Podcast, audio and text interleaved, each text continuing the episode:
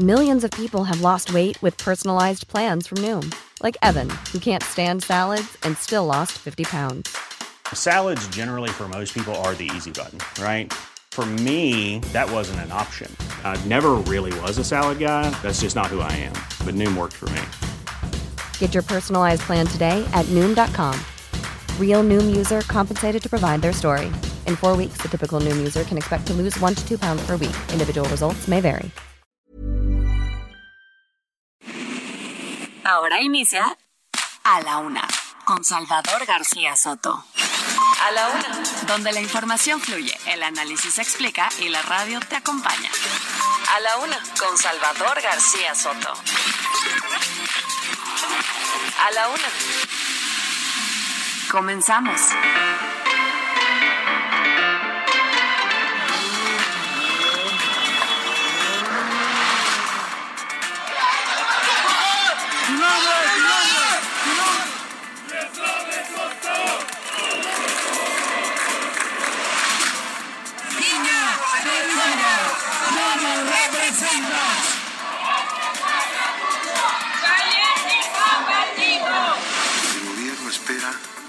Que abarquen también los peculados y contrataciones indebidas cometidos mediante redes de corrupción encabezadas por García Luna.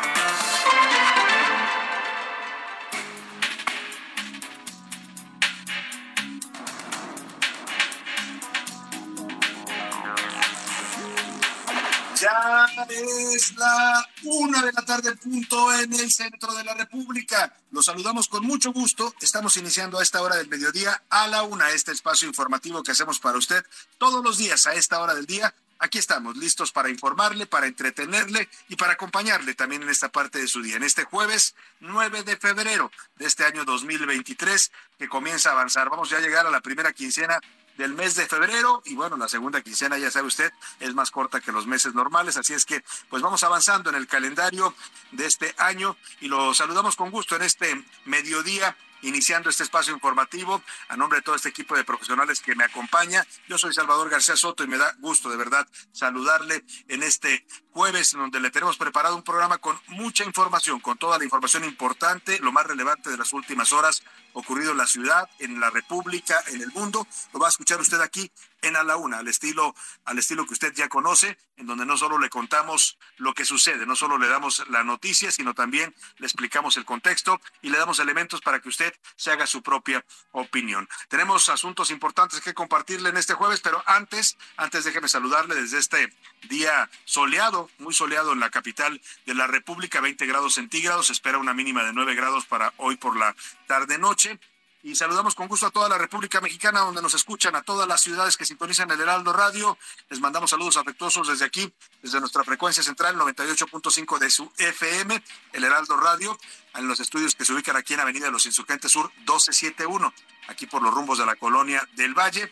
Aquí nos va a encontrar usted y desde aquí transmitimos a toda la República. Saludamos con gusto a la gente de Monterrey, Nuevo León, allá en la Sultana del Norte, también al occidente de la República. Saludamos a la gente de Guadalajara, Jalisco, eh, a todos los amigos tapatíos, a la gente de la comarca lagunera, a todos los amigos laguneros, les mandamos un saludo y un abrazo afectuoso, igual que a la gente de Oaxaca, capital, en la zona de los valles centrales, y a la gente del Istmo de Tehuantepec, también ahí mismo en Oaxaca, les mandamos también un caluroso saludo.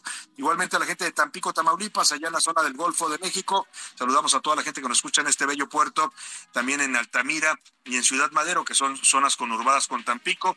Al sur del país también los saludamos, allá suena el Heraldo Radio en Tuxtla Gutiérrez, la capital del estado de Chiapas. Muchos saludos a todos los amigos tuxtlecos, a la gente de Chilpancingo Guerrero, muchos saludos también a la capital guerrerense, a Yucatán, mandamos saludos a través de nuestra frecuencia en Mérida, en la Ciudad Blanca, saludamos a todos los amigos yucatecos. Y al otro lado del río Bravo, ya sabe que también suena la señal del Heraldo Radio allá en el territorio de los Estados Unidos. Mandamos saludos afectuosos a la gente que nos escucha en McAllen y en Brownsville, Texas, ahí en la zona fronteriza con México. Saludamos también a las ciudades de Reynosa y de Matamoros. La señal de estas dos estaciones estadounidenses también alcanza a llegar al lado mexicano. Y más arriba en el mapa, en, en el mismo estado de Texas, saludamos a la gente de San Antonio, en eh, Huntsville, Texas, y en San Antonio, Texas, a través de las frecuencias de Now Media Radio. Y si seguimos hacia arriba, al norte de los Estados Unidos, saludamos a todos los amigos de Chicago, allá en Airville, Chicago, nos escuchan y nos sintonizan a través del 102.9 de su FM. Les mandamos un saludo afectuoso a todos los paisanos y amigos allá en Chicago. Y también a un ladito de Chicago está Iowa. Y ahí saludamos a la gente de Cedar Rapids y de Independence, dos ciudades de Iowa que también escuchan y sintonizan el Heraldo Radio. Y vamos a los temas, deseando que este jueves vaya marchando bien para usted, que vaya resolviendo usted todos sus pendientes, sus tareas, todo los, lo que tenga usted que realizar para este día. Espero que se lo esté, lo esté realizando bien, que le esté saliendo todo favorablemente. Si hay problemas, contratiempos, obstáculos, ánimo, ánimo que nos queda todavía la mitad de este día y lo que resta de la semana, ya casi viene el fin de semana también para tranquilizarnos, respirar y resolver cualquier problema que se nos haya complicado en este día y en esta semana. Y vamos ahora sí a los temas que le tenemos preparados. Se vieron las caras después del desencuentro ocurrido el domingo en el Teatro de la República de Querétaro y de que ayer el presidente López Obrador dijera que gracias a él la ministra Piña es presidenta de la Corte. Hoy la ministra Piña y el presidente López Obrador se reencontraron en la conmemoración del 110 aniversario de la Marcha de la Lealtad. Le voy a contar qué pasó, ya no hubo tantos desencuentros, tampoco saludos efusivos. Ya le voy a dar la crónica de este segundo encuentro que tuvieron después de aquel encontronazo que fue público y evidente en Querétaro.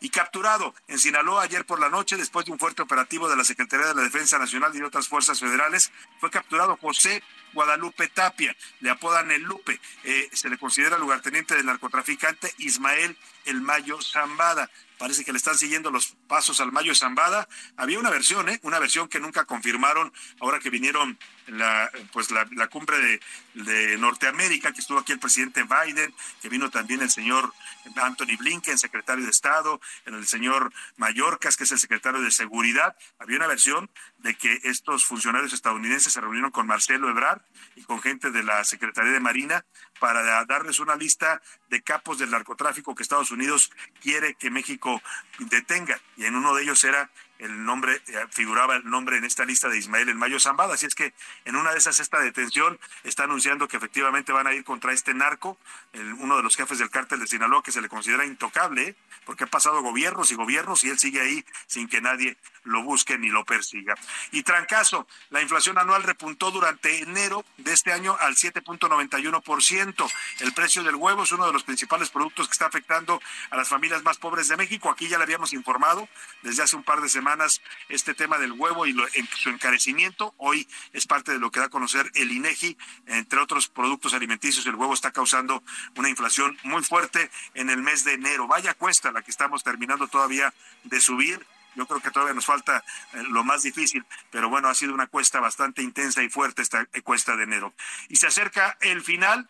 Hoy concluyó la tercera semana del juicio de Genaro García Luna. Este juicio que durará, durará menos de lo previsto. Habíamos dicho, porque eso es lo que se informó en un principio, que podían ser de seis a ocho semanas. Hoy Hoy la Fiscalía dice que prácticamente ha desahogado la mayoría de sus testigos, redujo la lista de testigos, solamente dijo que le queda un testigo estelar, para la próxima semana y se prevé que se pueda hacer Edgar Valdés Villarreal la Barbie. Ya están especulando también en la prensa de Estados Unidos que puede aparecer la Barbie en el estrado luego de que desapareciera el sistema penitenciario de los Estados Unidos donde estaba preso por narcotráfico. Mientras tanto, aquí en México, en relación al caso García Luna, el titular de la Unidad de Inteligencia Financiera, Pablo Gómez, estuvo hoy en la mañanera con el presidente López Obrador y desde ahí señaló a García Luna por perjurio al erario público, perjuicio, perdóname, perjuicio al erario, al erario público por más de 745 millones de dólares. Es decir, que el gobierno mexicano podría abrir un nuevo proceso penal en contra de García Luna, ahora por este daño al erario público. En la segunda hora de a la una le voy a contar la historia de los niños, los hijos de la violencia. En Jalisco, decenas de menores de edad se han quedado huérfanos después de que sus madres han sido asesinadas, sus madres y sus padres. Mayeli Mariscal nos va a contar estas historias dolorosas de familias rotas por la violencia de género allá en Jalisco. En los deportes, le tunden con todo. La diputada del PRI, Cintia López, pidió la renuncia de Ana Gabriela Guevara de la dirección de la CONADE al señalarla como responsable de un desvío millonario. Además, desde ganadores del trofeo hasta migrantes que ahora venderán productos oficiales. Le voy a presentar también con Oscar Mota las historias de los mexicanos y el Super Bowl y ya hay nuevo director técnico de la selección mexicana. No fue ni el Piojo Herrera ni el otro uruguayo que se estaba mencionando. Finalmente eligen al argentino. ¿Es argentino? No, es chileno o de dónde? Argentino, Diego Coca. Otro argentino, oiga, parece que no tuvieron suficiente con el Tata Martino. Ahora se van a traer a Diego Coca, un director que ya estaba en el fútbol mexicano. Estaba dirigiendo a los Tigres de la Universidad Autónoma de Nuevo León. Nos va a contar de todo esto Oscar Mota. En el entretenimiento, Anaya Arriaga nos platicará sobre Carlos Villagrán Kiko, que deja del personaje después de cinco décadas de haberlo interpretado y también hizo declaraciones Carlos Villagrán sobre Florinda Mesa. Oiga, que no se vaya Kiko, es parte de la infancia de muchos mexicanos no solo mexicanos, ¿eh? de muchos latinoamericanos. No sabe usted cómo quieren a los personajes del Chavo del Ocho, a todos ellos en Sudamérica son parte pues de la vida prácticamente de varias generaciones. Vamos a hablar de todo esto y más en A la Una. Tenemos muchos temas para compartirle, muchos asuntos interesantes, así es que quédese con nosotros, no encontrará mejor opción para informarse, para pasarla bien y para pasar este momento de su día. Y para que usted participe, como siempre lo hace, y nos da mucho gusto que lo haga, nos mande sus, sus opiniones, sus comentarios, sus puntos de vista sobre los distintos temas públicos que le proponemos aquí en este debate. Le hago las preguntas de este jueves. En A la Una te escuchamos. Tú haces este programa. Esta es la opinión de hoy.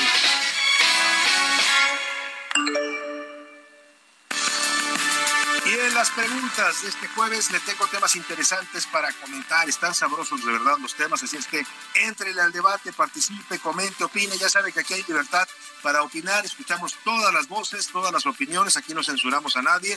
Lo único que pedimos siempre es que haya un debate respetuoso, que no se ofenda, no se utilicen palabras eh, altisonantes y fuera de eso respetamos todos los puntos de vista.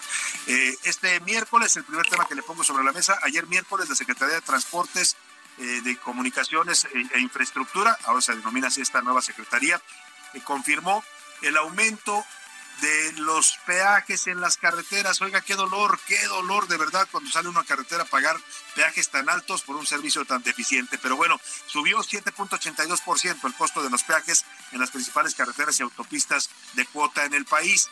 Este, por ejemplo, la México-Cuernavaca pasó ya de costar 126 pesos en el trayecto de México, de la Ciudad de México con Cuernavaca a 136 pesos. La de Cuernavaca Acapulco pasó de 543 a 586 pesos y la México Toluca de 95 a 107 pesos. Hay quejas, por ejemplo, de la de Mazatlán Culiacán que dicen que los precios se fueron por los cielos. Vamos a platicar más adelante de eso. Hay protestas de la gente allá en Sinaloa por este aumento tan elevado de las cuotas de peaje. Yo le quiero preguntar, ¿usted cree que este incremento en los servicios de cuota de las autopistas es justo de acuerdo al servicio que usted recibe en ellas? Le doy tres opciones para que me conteste. No, es injusto, hay mal servicio e inseguridad. O sí, es justo el aumento porque el gobierno necesita recaudar más, hay que mantener los programas sociales y el tren, y el tren Maya y dos, dos bocas y todas estas cosas. Bueno, esa es la segunda opción, si es justo porque el gobierno necesita recaudar más o de plano las autopistas son malas y caras en México. El segundo tema sobre la mesa este, este jueves, el gobierno de México comenzó ayer, bueno, la Fiscalía General de la República, no es tanto el gobierno, es la Fiscalía General de la República, comenzó ayer nuevas investigaciones del caso Colosio. 29 años después, bueno, casi 30, porque se cumplen 30 años este, este 23 de marzo, 30 años después de que mataron a Luis Donaldo Colosio en Lomas Taurinas, la Fiscalía General de la República está reabriendo el caso y ayer citó eh, a dos abogados de Tijuana que participaron en el primer interrogatorio en aquel marzo de 1994 al señor Mario Aburto. La razón para reabrir el caso es que el señor Aburto dijo que fue torturado cuando hizo sus declaraciones y se confesó culpable del caso Colosio. Treinta años después, ya, ya pasaron cuatro fiscales, oiga, hay infinidad, 68 mil fojas, hay cantidad de expedientes, videos, testimonios, peritajes, y la, pues lo único que nos dijeron es que había sido el asesino solitario Mario Aburto. ¿Usted cree, le quiero preguntar, que esta decisión de reabrir el caso Colosio 30 años después es, le doy tres opciones para que me conteste, ¿está bien? Necesitamos saber la verdad de lo que pasó aquel 23 de marzo en Lomas Taurinas. ¿Está mal? Hay muchos más casos urgentes en México, asesinatos, violaciones, feminicidios, que no se resuelven y que están ahí los expedientes judiciales en la Fiscalía General de la República. O de plano, la tercera opción, es un distractor más de la 4T para que no veamos ni hablemos de los problemas graves que tiene el país. Y finalmente, le, le hago una última pregunta. Hoy el presidente López Obrador se quejó de la radio de la radio mexicana, que nos incluye, por supuesto, a este programa y a esta estación, pues el presidente dice, se quejó de que manipulamos sus dichos. Ayer le comentamos aquí, le pusimos el audio donde él dice que la ministra Piña está ahí, llegó a ser presidenta de la Corte gracias a él. Gracias a él, su razonamiento es que él no metió las manos como hacían otros presidentes, en que entonces que gracias a eso Norma Piña puede ser la primera mujer presidenta de la Corte. Hoy dijo que, que no dijo eso, que sacamos sus dichos de contexto y que manipulamos. Y dijo, la radio es la reina de la manipulación. Todos los conductores, ahí generalizó, como siempre es el presidente, manipulan y distorsionan la verdad. Yo le quiero preguntar, ¿usted cree que estos excesos y dislates discursivos del presidente son culpa de, efectivamente, de los medios que replican y distorsionan sus dichos, o del presidente que dice cosas sin pensar, ahora sí que lo que le sale no lo pasa, como dice, no conecta a veces la lengua con el cerebro, o de plano, el presidente tira la piedra y esconde la mano, no asume la responsabilidad de sus dichos. Los números para que nos marque es 5518 41 Ya sabe que nos puede contactar a través de mensajes de texto o de voz. Usted decida si le gusta que su voz salga al aire o si simplemente nos quiere mandar su opinión por escrito. Y ahora sí, vámonos al resumen de noticias, porque esto, como el jueves y casi, casi el fin de semana, ya comenzó. Mal elemento. Un teniente de la Secretaría de la Defensa Nacional en activo fue detenido en el municipio de Acayucan, al sur de Veracruz, en la zona del istmo de Tehuantepec, con 32 mil cartuchos, uniformes y chalecos tácticos, de los que no pudo comprobar su posesión lícita. Denuncia.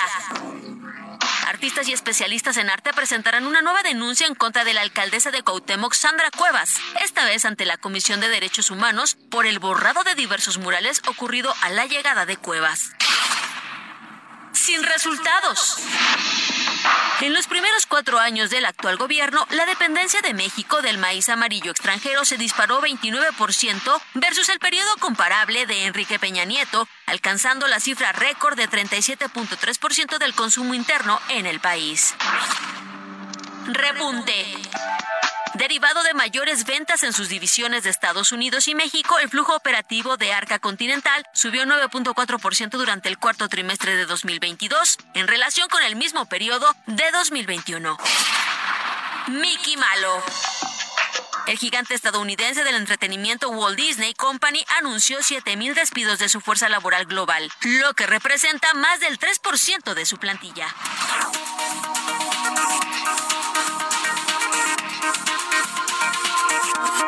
Pues ahí están, ahí están los temas eh, del resumen y ahora sí vámonos, vámonos a la información en vivo y en directo. Oiga, la inflación en enero es otra vez, se dio a conocer hoy por parte del INEGI y llegó a 7.91, impulsada por la cuesta de enero. Es la inflación más alta que hayamos tenido desde, desde enero de 2001. Estamos rompiendo el récord de inflación otra vez, lo hemos roto varias veces en estos últimos meses. Y bueno, pues eh, yo no le tengo que decir esto porque usted lo ve, lo nota, lo siente, lo sufre, porque oiga, se ha vuelto un terror ir a comprar cualquier cosa al supermercado, bueno, hasta la tiendita de la esquina, ¿no? Va uno y agarra cuatro o cinco cosas y cuando le dicen el total, se espanta uno, de verdad que estamos viendo un, una carestía y un incremento de precios en los alimentos, sobre todo, que no, no habíamos visto los mexicanos me atrevería a decir, pues en las últimas décadas. Llegó a 7.1, 7.91, le decía la inflación. Mientras tanto, el índice nacional de precios al consumidor aumentó 0.68%. También la tasa mensual más alta desde agosto pasado. ¿Qué productos están golpeando la economía de los mexicanos y se dispararon con la inflación? Verónica Reynolds, reportera de la sección Mercados del Heraldo de México, cuéntanos eh, cómo se está, está afectándonos y golpeándonos esta inflación. Buenas tardes. Muchas gracias, Verónica Reynolds, te agradezco. Pues ahí están los productos que están eh, subiendo más de precio y bueno, pues no necesitamos decírselos porque usted lo sabe, lo vive y lo sufre todos los días. Esta cuesta de enero resultó, pues resultó ser no, no, no una cuesta, me parece que resultó ser casi, casi una montaña que todavía no terminamos de subir los mexicanos, casi como el Everest, para que me entienda usted, de ese tamaño fue esta cuesta de enero de 2023.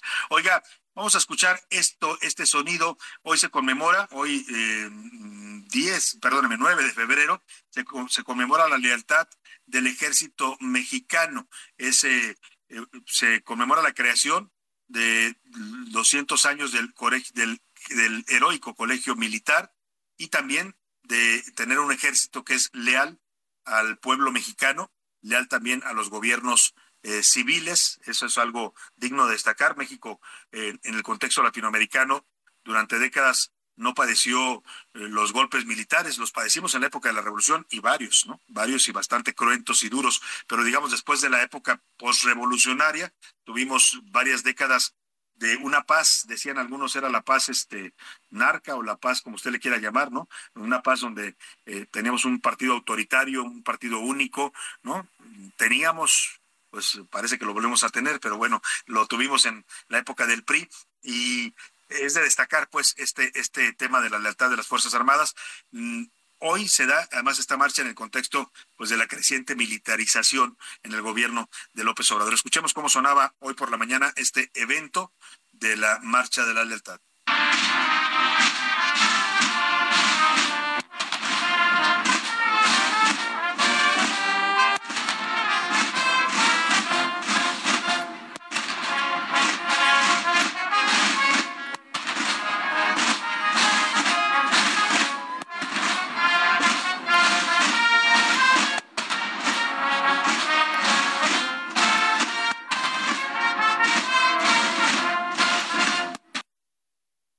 Pues así se rendían los honores a la bandera. Acudió, por supuesto, a encabezar el evento el presidente López Obrador. La ceremonia se realizó en el Zócalo de la Ciudad de México y no en el Castillo de Chapultepec, como suele ser tradición. La decisión se tomó de cambiar la sede de esta conmemoración de la Marcha de la Lealtad para ampliar la participación de los cadetes del heroico Colegio Militar, que le decía, esta institución formadora de soldados y de militares en México está cumpliendo 200 años de existencia. Lo más destacado, además de lo que ya le expliqué, porque es importante esta conmemoración y por qué se habla de la lealtad de las Fuerzas Armadas, pues eh, fue también, había mucha expectación porque se encontraron ahí cara a cara el presidente López Obrador y la presidenta de la Corte, la ministra Norma Piña. Es la primera vez que se volvieron a ver después del domingo pasado, que fue, pues ya sabe usted todo lo que pasó en el Teatro de la República, la ruptura que se hizo evidente entre estos dos poderes, entre estos dos, por lo menos titulares de poderes, y hoy había expectación por ver cómo se saludaban, si se volteaban a ver, si se sacaban la lengua. Pues, ¿qué cree? Que no pasó literalmente nada. Se mantuvo la frialdad, la distancia del presidente hacia la corte. Cada uno estaba en un extremo de la mesa del presidium. Vaya, no intercambiaron ni una mirada para que me entienda. Así de fría y de distante está en este momento la relación entre la presidenta de la Corte y el presidente de la República. Paris Salazar, tú estuviste ahí, cuéntanos cómo estuvo esta marcha de la lealtad con todo y la presencia del presidente y de la ministra presidenta de la Corte. Buenas tardes, Paris. Buenas tardes, Salvador, amigas, amigos de El Heraldo de México. Este jueves, el presidente Andrés Manuel López Obrador y la ministra de la Suprema Corte de Justicia de la Nación, Norma Lucía Piña, volvieron a coincidir en un acto público. Ahora, en el 110 aniversario de la Marcha de la Lealtad, donde ambos políticos mantuvieron su distancia, sin embargo, se mostraron más cordiales que en Querétaro el presidente López Obrador cambió el sitio y la ruta donde se celebraba la Marcha de la Lealtad. Antes se realizaba en el castillo de Chapultepec.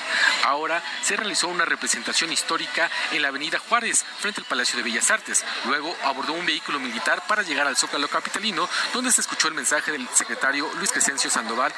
Bueno, pues ahí está lo que ocurrió en el Zócalo y la distancia que sigue siendo evidente entre la ministra y de la Corte y el presidente López Obrador. Me voy a la pausa y al regreso tenemos música de Super Bowl. No se vaya, seguimos con más para usted aquí en la laguna.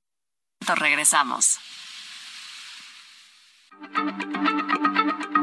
Heraldo Radio, la H se lee, se comparte, se ve y ahora también se escucha.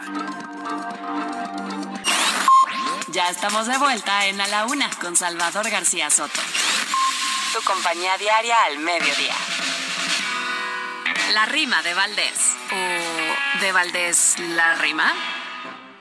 Ay, ¿qué tiene? Criticones, que con tanto desparpajo se me critiquen los fajos de dinero por montones ¿Qué tiene que en los rincones me den lana en efectivo? No cuestionen mis motivos, no me ataquen. ¡Qué polacos! Ay, ya, por unos morlacos, lo considero excesivo. Son muy caras mis bolsitas, me ayudan a hacer chanchullo. Aquí cada quien lo suyo, yo lo hago con mis liguitas para juntar la lanita. ¿Que de dónde viene el varo? ¿Qué les importa? ¿Qué avaros? Es para la gente pobre y puede que yo lo cobre. El trámite sale caro.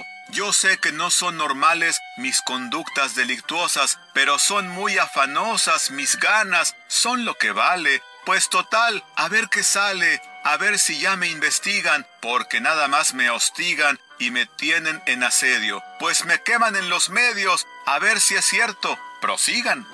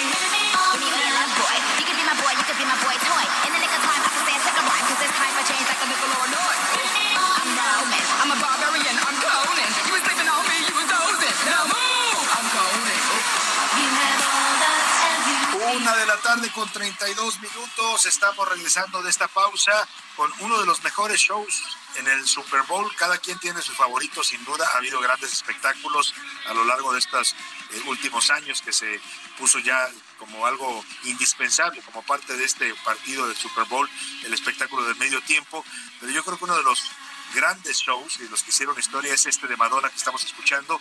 Fue en el 2012, fue el Super Bowl número 46 eh, eh, y Madonna pues dejó a todo mundo boquiabierto. Ya era una Madonna entraba en la madurez, pero aún así, bueno, puso a bailar a todo mundo, se hizo acompañar de artistas jóvenes como Nicki Minaj y Mia que cantan con ella en esta canción que se llama Give Me All Your Loving.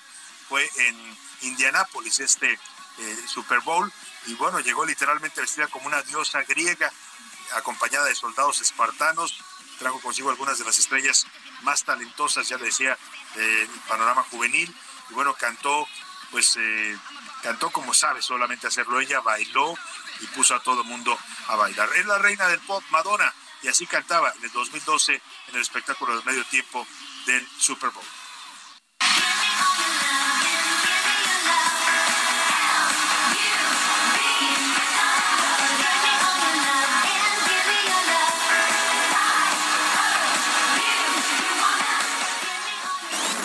La con Salvador García Soto.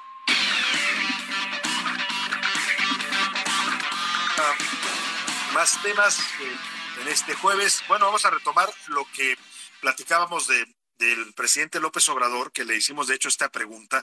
Ayer aquí le puse el audio donde el presidente hace una declaración que a todo el mundo sorprendió. No fuimos los únicos que la comentamos, ¿eh? fue con materia de comentarios en muchos programas de radio, de televisión, en columnas hoy, en las redes sociales también se estuvo comentando que qué pasaba con esa declaración del presidente. Por ahí vi una muy buena, por cierto, en Twitter, que decían, bueno, el, el presidente, si lo invitan a una boda, quiere ser la novia, ¿no? O sea, así a ese grado vieron esta declaración que le se la voy a volver a poner para que escuche usted lo que dijo el presidente, porque hoy dice que lo malinterpretamos, que la radio eh, manipuló, que todos los medios, pero que la radio especialmente dijo que, es la campeona de la manipulación. Escuche usted lo que dijo ayer en su mañanera López Obrador sobre por qué Norma Piña llegó o pudo llegar como presidenta de la Corte.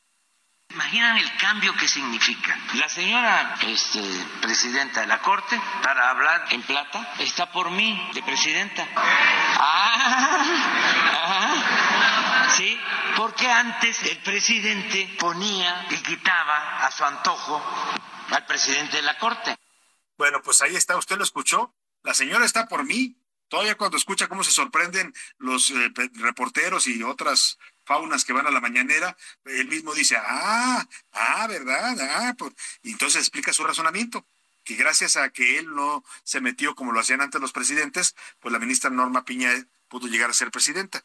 Bueno, pues hoy el presidente se quejó, se quejó de los medios para variar, pero en particular de la radio. Dijo que se hizo un escándalo con su declaración de este miércoles, que pues da a entender que se sacó de contexto, que mm, manipulamos lo que él dijo. Escuche usted cómo se queja el presidente y cómo nos menciona a la radio. Y ayer hicieron un escándalo y además con muchísima manipulación en los medios, sobre todo en la radio, conductores de radio, mujeres y hombres, que es una vergüenza porque la radio antes era la campeona de la libertad y ahora es la campeona de la manipulación, sobre todo en la capital. Hablaba yo de que la presidenta estaba ahí porque por primera vez en muchos años, en décadas, en siglos, el presidente de la República no decide quiénes deben de estar en la Corte, como era antes.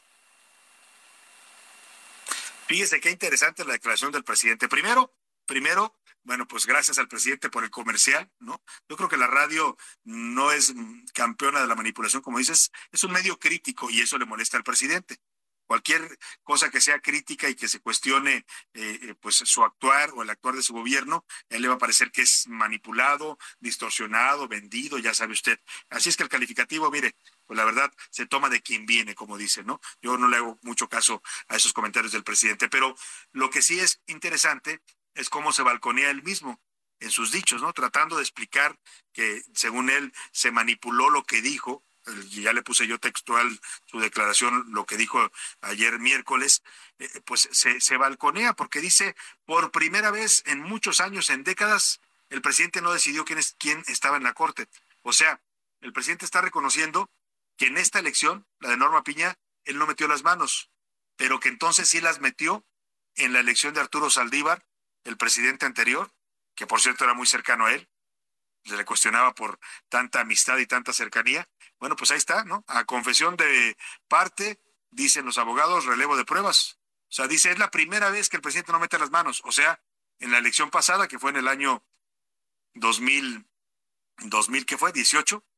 En el 2018, cuando se elige a Arturo Saldívar como presidente de la Corte, entonces sí metió las manos el presidente, ahí lo dejamos. Juzgue usted por los dichos del propio presidente. Como dice el dicho, el pez por su boca muere. En este caso, el peje por su boca muere. Ahí lo dejamos. Vámonos a otros temas importantes. Eh, en Sinaloa, ya le daba a conocer esto en el avance informativo, se detuvo, y es interesante la detención, a un lugarteniente muy cercano a Ismael El Mayo Zambada. Hemos hablado aquí, la última vez, no me acuerdo con qué especialista de narcotráfico estábamos platicando sobre el papel del Mayo Zambada en el narcotráfico. Comentábamos y él nos decía que al Mayo nadie lo buscaba, nadie lo tocaba, no había operativos para perseguirlo, ni en este gobierno de López Obrador, ni en el de Peña Nieto, ni en el de Calderón, y si se va más atrás, pues seguramente tampoco, ¿no?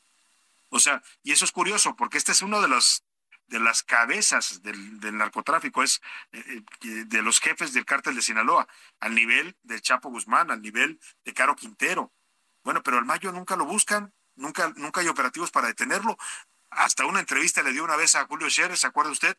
Fue publicada como portada del proceso, eh, llevaron a Julio Scherer a un lugar que dijo que no supo a dónde fue porque le taparon el, rostro para que no se diera cuenta, lo subieron a la sierra ahí entre Durango y Sinaloa y ahí pudo platicar con el Mayo, una entrevista que es histórica, ¿no? Por todo lo que significó eh, en, enero de 2000, 2000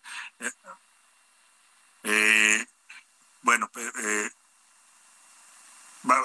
fue, me dicen que fue 2019, pero no, porque Julio Scherer creo que ya había muerto en 2019, no puede ser 2019, pero bueno, José Luis Sánchez creo que trae mal el dato. Ahora le, actualizamos cuándo fue esta entrevista del director de proceso. El tema es, el tema es que eh, le platico todo esto porque se detuvo a José Guadalupe Tapia Quintero, es el presunto, lo apodan el Lupe y era el presunto operador logístico de El Mayo Zambada.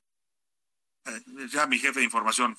A ver, José Luis Sánchez, entra al aire y por favor es que me dices 2019, si ya había muerto Julio Scherer en 2019. Correcto, Salvador, buena tarde. Así es, el 2019 una reedición de la revista Proceso en, en, esta entrevista y 2010 fue cuando se realiza esta entrevista y la publica en portada. Y, incluso Julio Scherer dice, si me invitan al infierno. Era todo el sexenio de Felipe Calderón cuando salió esa revista del señor Julio Scherer, eh, que causó pues mucha mucho revuelo porque es, es, poco común que este tipo de personajes de narcotráfico decidan dar entrevistas. Eh, hubo polémica también. Julio Scherer se justificó diciendo como el gran periodista que fue, pues yo soy periodista, si a mí el diablo me ofrece una entrevista, voy y lo entrevisto, ¿no? Para eso, para eso estamos los periodistas. Pero bueno, el caso es que todo esto tiene que ver con esta detención. Hubo un enfrentamiento cerca de las 5 de la mañana. Eh, es el segundo golpe a, esta célula del Mayo. El año pasado detuvieron a Ibar Josué, hijo de Tape Quintero, y el famoso Lupe, que fue el detenido en este operativo, es buscado por la DEA desde febrero de 2013. Vamos contigo, Manuel Aceves, allá en Sinaloa, para que nos cuentes de esta importante detención, un golpe al Mayo Zambada, al que muchos consideran el capo intocable en México. Buenas tardes, Salvador. Buenas tardes a la audiencia. Comentarte que después de operativos implementados en distintos puntos de la capital sinaloense, se logró la detención de Guadalupe Tapia Quintero, uno de los operadores eh, presuntamente ligados al cártel de Sinaloa, Ismael El Mayo Zambada. Se habla de que fue en Tacuichamona. En estos momentos hay un fuerte despliegue militar en esa zona. Y bueno, es parte de lo que se dice. El propio gobernador Rubén Rocha Moya confirmó que este personaje ha sido trasladado a la Ciudad de México y no hubo bajas de civiles y tampoco de grupos delictivos, tampoco reacciones como ocurrió el pasado jueves 5 de enero cuando se detuvo a Ovidio Guzmán López. Es lo que reportan hasta el momento las autoridades. Salvador, muy buenas tardes desde Sinaloa. Muchas gracias, muy buenas tardes, Manuel Aceves. Pues ahí está este golpe al cártel de Sinaloa, en particular a la facción que encabeza Ismael El Mayo Zambada. El gobernador de Morena, allá en Sinaloa, Rubén Rocha Moya, confirmó que después de la detención de El Lupe, dice él, afortunadamente no hubo daños a la población. Que nosotros eh, no somos no solo la vemos bien sino que la apoyamos. La ciudadanía ya está fuera de peligro sí no hay no hay no hubo ningún problema no hubo intercambio eh, ahí no hubo no hubo enfrentamiento. Bueno, pues ahí está lo que dice el gobernador, lo que reporta de esta detención allá en Sinaloa. Oiga, y mire, México impuso un récord me gustaría decirle que fue un récord olímpico, un récord en, no sé, los niveles de bienestar, en el mejor sistema de salud, que no llegamos todavía a ese que nos prometió el presidente de iba a ser como Dinamarca. Bueno, pues no, lamentablemente el récord que se dio en México es por denuncias de narcotráfico denuncias de hechos que tienen que ver con la violencia del narcotráfico. Solamente el año pasado, 2022, las procuradurías y fiscalías del país abrieron 86 mil 382 carpetas de investigación sobre hechos de violencia vinculados al narcotráfico. Esto es una muestra de la disputa, de la guerra. Dice el presidente López Obrador que terminó la guerra contra el narcotráfico. Bueno, a lo mejor terminó la guerra del gobierno al narcotráfico porque su, su gobierno ya no combate a los narcos, ¿no? No, no los está golpeando como debiera hacerlo. Pero lo que sigue todavía es la guerra entre cárteles y eso es parte de lo que habla de este de este incremento en carpetas de investigación en denuncias por violencia de narcotráfico. Iván Márquez nos cuenta. Las denuncias por narcomenudeo registran números históricos, y es que de acuerdo a cifras del Secretariado Ejecutivo del Sistema Nacional de Seguridad Pública, durante el año pasado se abrieron 86.386 carpetas de investigación, es decir, 5% de incremento en comparación con 2021, en el que se reportaron 82.000. Marzo fue el mes con más denuncias, con 8.000. Los estados con mayor cantidad de reportes son Guanajuato con 22.359. Recordar que esta entidad dejó más de 3.000 personas asesinadas. Le sigue Coahuila con 11.031, estado donde este año se disputarán elecciones, claro indicio de que pueden empañarse por la violencia. El tercer lugar es Baja California con 9.655 denuncias. Finalmente, Ciudad de México es el sexto con mayor reportes con 4.394. Especialistas en seguridad alertaron que esto significa el que hay más drogas en las calles, fortalecimiento de grupos criminales y la expansión de los cárteles. Así, por segundo año consecutivo se rompió el récord en denuncias, clara muestra de que el narcotráfico sigue posicionándose en nuestro país. Para la una con Salvador García Soto, Iván Márquez. Bueno, pues ahí está lo que nos comenta Iván Márquez, récord en denuncias por hechos de violencia y de narcotráfico en el país. En todo este contexto, este miércoles 21 fiscales de los Estados Unidos, 21 fiscales, ¿eh? estamos hablando de fiscales de varios estados de los de la Unión Americana que le piden al presidente Joe Biden que declare a los cárteles mexicanos como terroristas, como organizaciones de terrorismo. A través de una carta que le dirigieron al presidente Biden y al secretario de Estado Anthony Blinken, los fiscales estadounidenses explicaron que más allá del tráfico de drogas, los cárteles mexicanos son una seria amenaza contra la estabilidad y la seguridad de los Estados Unidos. Detallaron que la sobredosis de drogas acabaron con la vida de más de 100 mil estadounidenses en el último año. Es por ello que los fiscales estadounidenses le piden al gobierno de Biden que declare y trate a los cárteles mexicanos de la droga como si fueran grupos terroristas, algo que tiene un trasfondo muy fuerte. ¿eh? No es la primera vez que surge esta petición, la encabezó el fiscal de Virginia en este caso, Jason, Jason, Jason Millares, y se da justo un día después del discurso sobre el Estado de la Unión del señor Biden, que habló de la epidemia, así la considera Estados Unidos, del fentanilo en su país habló de una guerra sin cuartel contra el fentanilo y ahora surge esta petición de los fiscales. decía que no es la primera vez a lo largo de las últimas décadas eh, en todo este contexto de la guerra contra las drogas.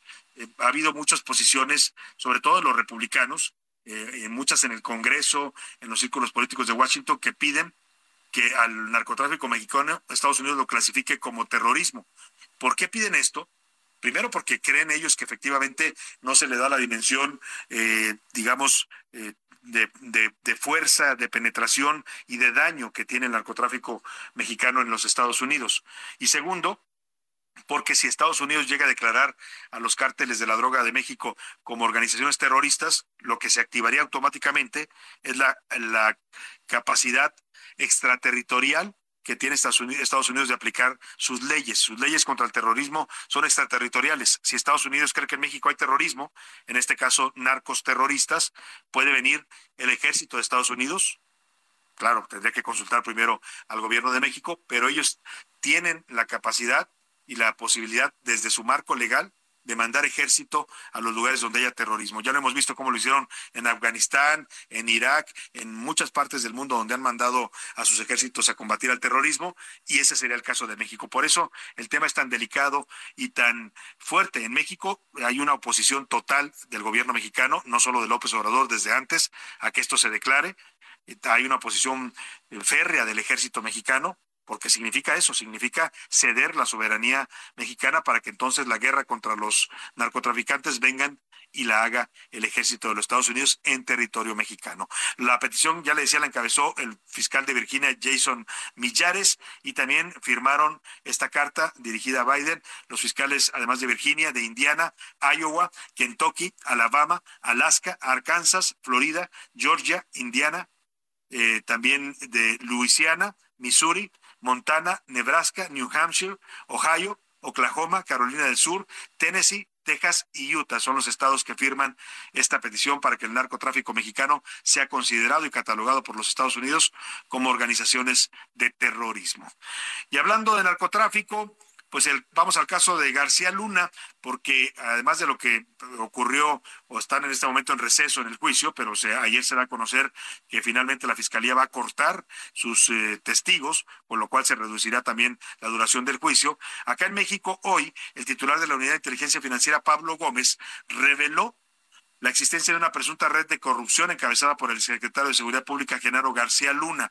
Dice que con esta red de corrupción encabezaba el exsecretario de Seguridad de Felipe Calderón, se perjudicó al erario con por 745 millones de dólares. Oiga, una cifra bastante fuerte el daño patrimonial. Bueno, se queda cortita todavía, creo, con, con el daño de, de Segalmex. A ver si me ayuda a hacer José Luis ahí la conversión, porque Segalmex estamos hablando de más de 9.500 millones de pesos, pero habrá que ver cuánto es en dólares. El caso es que dice Pablo Gómez que Genaro García Luna eh, defraudó al erario federal con esta red de corrupción por 745 millones de dólares y mostró una lista de ocho personas relacionadas al exfuncionario. Entre ellas hay varios familiares que ayudaron a García Luna a cometer este perjuicio en contra del erario federal. Escuchemos cómo lo anunció Pablo Gómez, titular de la UIF. Estos recibían el dinero en el momento en que recibían los pagos de estas empresas, en ese momento se iba el dinero a Barbados. Ahí se quedaba en un banco, en una cuenta de ellos, y luego veían la manera de irlo mandando a, este, a Miami. Y luego en Miami veían la manera de comprar cosas, casas, hemos hablado de eso, de Lamborghinis, etcétera. Todo eso es parte del sistema de la trama corrupta que realizó Genaro García Luna.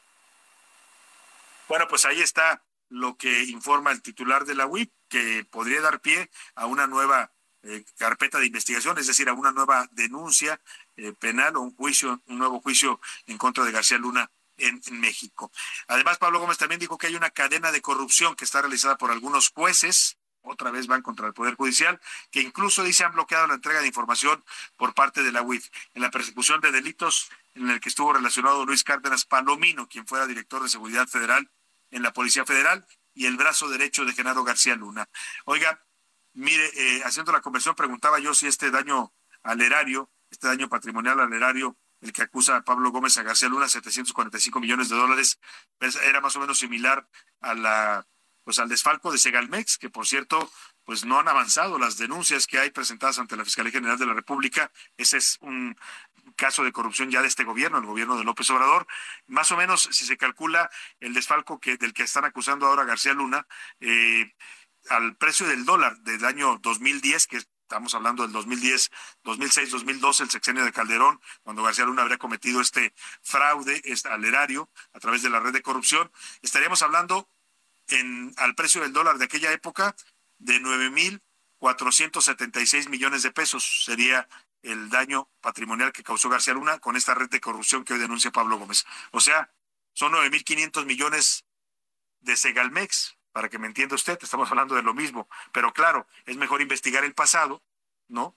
que ya pasaron de esto no sé cuántos años, a investigar el presente, la corrupción del presente. Esa pues ahí la están dejando de lado. Hay 53 denuncias presentadas en contra de funcionarios de Segalmex y hay, no hay un solo detenido. Y está además el señor Ovalle, Ignacio Ovalle, mentor del presidente López Obrador, que era el que encabezaba Segalmex cuando se cometió este desfalco al erario por 9.500 millones de pesos, pues está tranquilito, le dieron un cargo en gobernación, ahí lo tienen protegido. Bueno, en este contexto, le presento un resumen de lo acontecido esta semana en el juicio de García Luna. Su defensa todavía está evaluando si van a llamar o no testigos la próxima semana.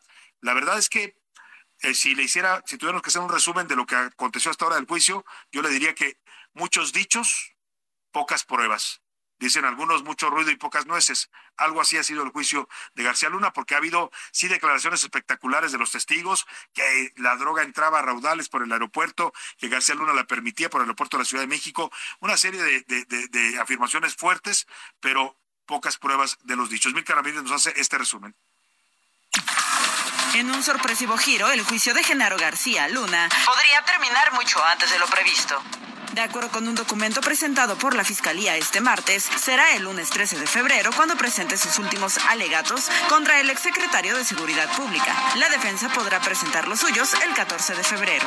Entre los testigos que aún no presenta la Fiscalía y que se preveía que llamaran, destacan Jesús el Rey Zambada, así como Edgar Valdés Villarreal, alias La Barbie. Mientras tanto, esta semana se presentó como testigo a Héctor Javier Villarreal, exsecretario de Finanzas de Coahuila. Moreira sirvió como intermediario entre el Genaro García Luna y el dueño de un periódico de circulación nacional. El acuerdo eran 25 millones de pesos mensuales para apoyarlo. Edgar Beitia, ex fiscal de Nayarit, fue llamado a declarar. Dijo que el expresidente Felipe Calderón protegía al cártel de Sinaloa. Bueno, pues ahí está este resumen. Le vamos a estar, por supuesto, actualizando lo que pasa en el caso de Gasalú. Nos vamos a la pausa con música. Son los Rolling Stones. Dieron el show del medio tiempo en 2006 y la canción se llama Start Me Up.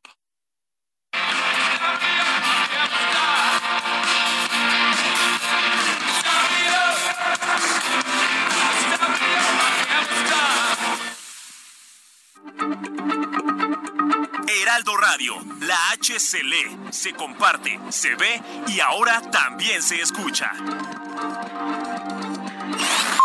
Ya estamos de vuelta en A la Una con Salvador García Soto. Tu compañía diaria al mediodía.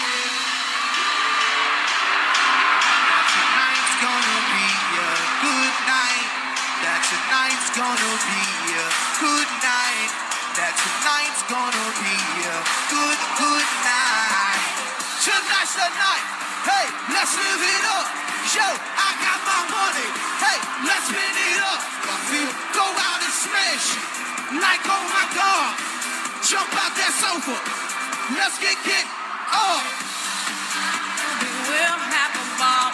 Get down and go out and just lose it all. I feel stressed out. I wanna let it go. It's the way out, spaced out, losing all control. Chit, chit, chit, chit. Fill up my cup. Mazel tov. Look at her dancing. Just take it off. Let's make the town. We'll shut it down. Let's burn the roof. Hey, I got a feeling that tonight's gonna be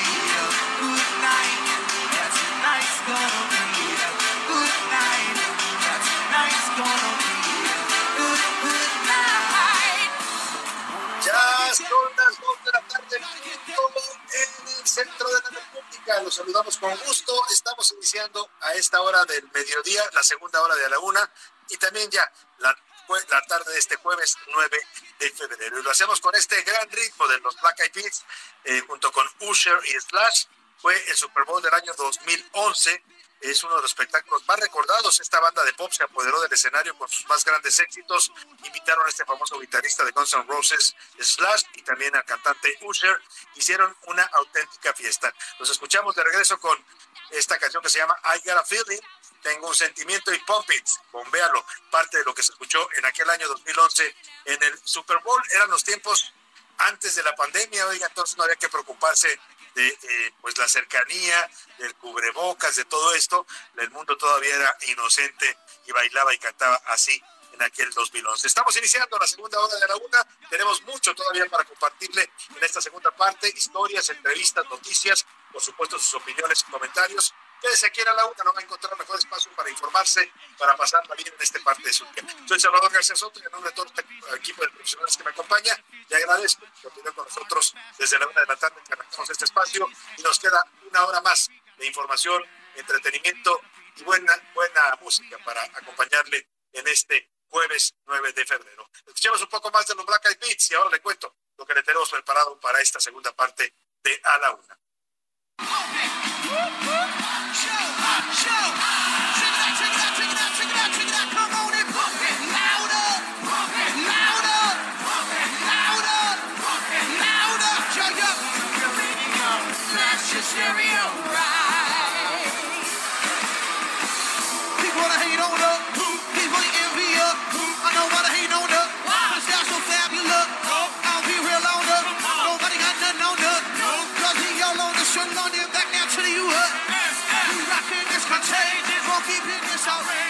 Pues así sonaba aquel Super Bowl. La verdad que es este grupo de los Black Eyed Peas, creo que es de lo mejor que ha habido en los últimos años en la música.